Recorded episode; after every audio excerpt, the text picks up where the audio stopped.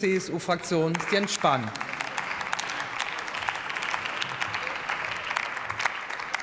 Frau Präsidentin, liebe Kolleginnen und Kollegen! Es ist der 25. November 2022. Der Winter kommt.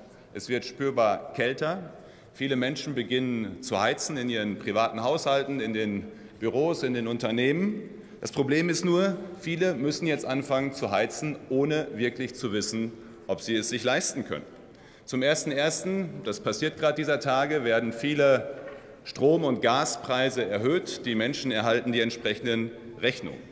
Und die Wochen, die Monate vergehen. Es gab Koalitionsausschüsse mit entsprechenden Einigungen, zumindest scheinbar. Es gab die konstatierte Aktion hat man auch schon lange nichts mehr von gehört. Die Gaskommission hat mittlerweile vor sechs, sieben Wochen erste Vorschläge vorgelegt. Es gibt jetzt einen ersten Gesetzentwurf. Nach erstem Lesen muss man sagen, danach ist noch weniger klar, als vorher klar war. Es geht, Sie sind, Sie sind Wochen und Monate lang, Sie sind Wochen und Monate lang im Sommer gegen die Wand angelaufen bei der Gasumlage, haben Zeit vertrödelt. Jetzt fängt der Winter an und die Menschen wissen immer noch nicht, was für sie gilt.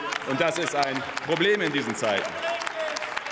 Wir haben ja, diese Woche sind wir ja hier schon literarisch geworden, aber statt bei Lewis Carroll hätte man besser bei Samuel Beckett nachgeschaut. Warten auf Godot, das ist es doch eher, äh, was hier zutrifft. Wenn, wenn Unruhe ist im Land, wenn es montags Demonstrationen gibt, wenn Menschen den Glauben an die Politik verlieren, dann hat das mit manchem zu tun. Es hat aber vor allem mit einem zu tun, dass diese Bundesregierung auch so viele Monate nach Kriegsbeginn auch nachdem so viel Zeit hier eigentlich vergangen ist, wo klar war, dass dieser Winter kommt und wo viele unsicher sind bei den Gas- und Strompreisen, wenn jemand Verantwortung hat für die Unruhe und Unsicherheit im Land, dann eine Bundesregierung, die nicht entscheidet, wo Entscheidungen dringend notwendig wären.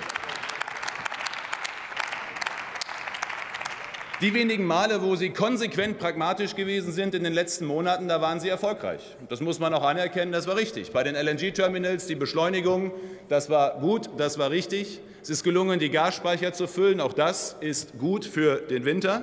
Aber da haben Sie eben alles beiseite gelassen, was Sie bisher als Parteiprogrammatik hatten, was Sie bisher gesagt haben, haben geschaut auf das, was notwendig ist und haben es getan.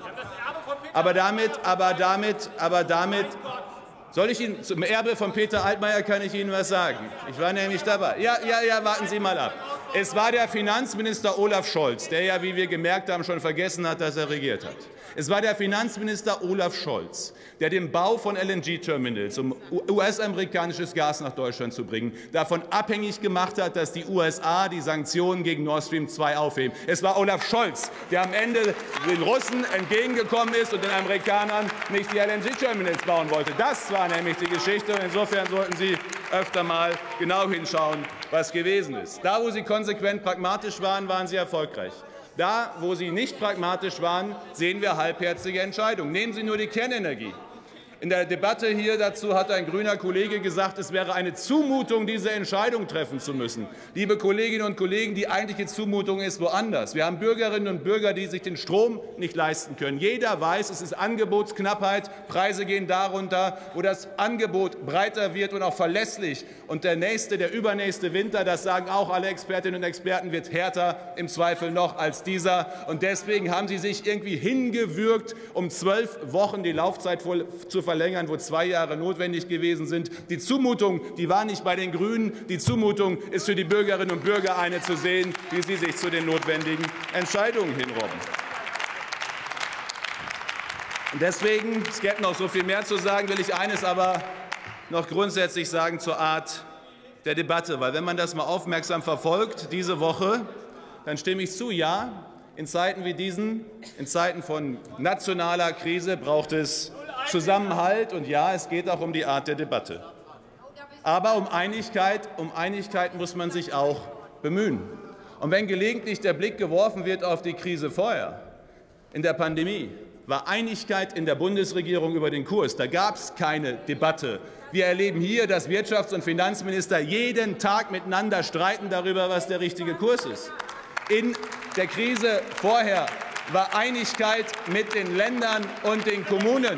Wir haben darüber gerungen, stundenlang, um einig zu sein mit Ländern und Kommunen. Sie haben es geschafft, unabhängig von der Farbenlehre alle Länder gegen sich aufzubringen innerhalb weniger Wochen. Auch das ist in dieser Krise eine Belastung, um eben Zusammenhalt herzustellen. Aber das Allerentscheidende ist die Frage des Umganges mit Kritik. Und wir haben das ja gerade schon wieder erlebt in der Debatte zum Bürgergeld. Zusammenhalt entsteht nicht durch das Beschwören der eigenen Großartigkeit. Geschlossenheit entsteht nicht durch Gehorsam. Gemeinsam nicht, Gemeinsinn nicht durch gegenseitiges Verächtlichmachen. Zusammenhalt entsteht durch gute Debatten um das Ringen durch um eine richtige Lösung. Da wo, Sie, da, wo Sie das gute Argument haben, da, wo Sie das bessere Argument haben, sind wir Ihnen gefolgt. Aber Sie müssen es aushalten, denn es ist das Elixier einer Demokratie. Und es ist die Voraussetzung für Zusammenhalt, dass gute Debatten, auch strittige Debatten geführt werden. Da, wo sie richtig liegen, werden wir Ihnen zustimmen. Aber da, wo sie falsch liegen, wo sie halbärztlich agieren, wo sie zögern, da wird es auch in Zukunft Kritik geben. Gewöhnen Sie sich daran.